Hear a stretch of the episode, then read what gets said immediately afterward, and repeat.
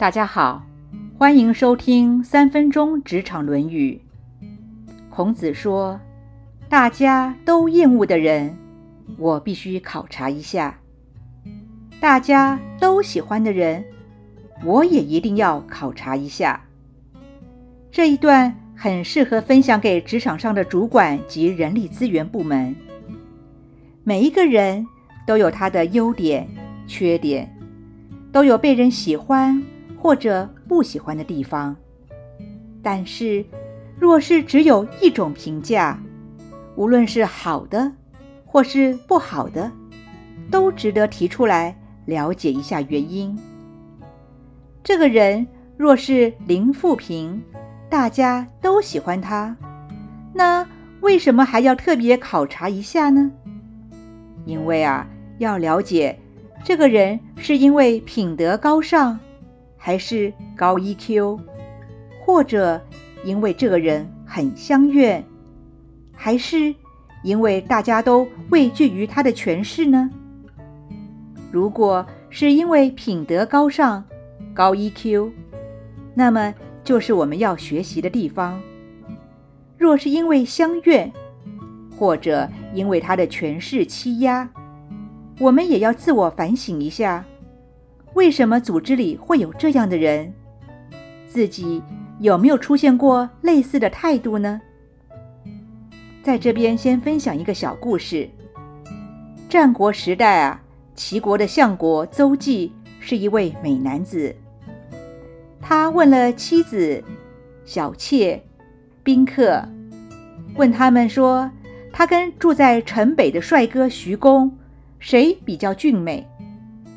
大家当然一面倒向相国邹忌，这反而让相国有所体悟了。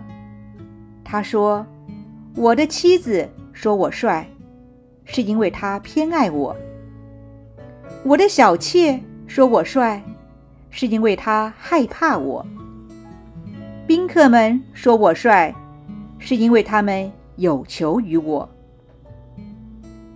如果这个人……”大家都讨厌他，身为主管及人力资源的，也要特别的考察一下，是因为这个人 EQ 很低，还是这个人是一位没有能力又白目的猪队友，或者是品德很差的人，还是说这个人非常的耿直，不会跟良知妥协，所以。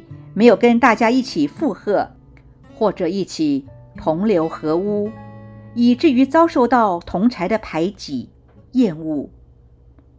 世界上本来就没有完美无缺的人，也同样没有一个一无是处的人，所以啊，自然不会只有一种评价。就连孔子、佛陀、耶稣。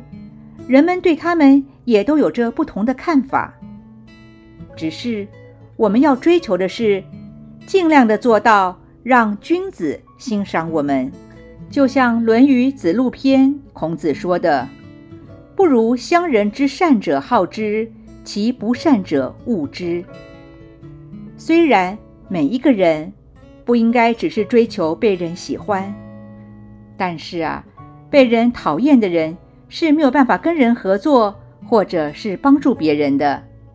所以，法兰西斯·培根说：“我们的语言不妨直爽，但是不可以粗暴、傲慢。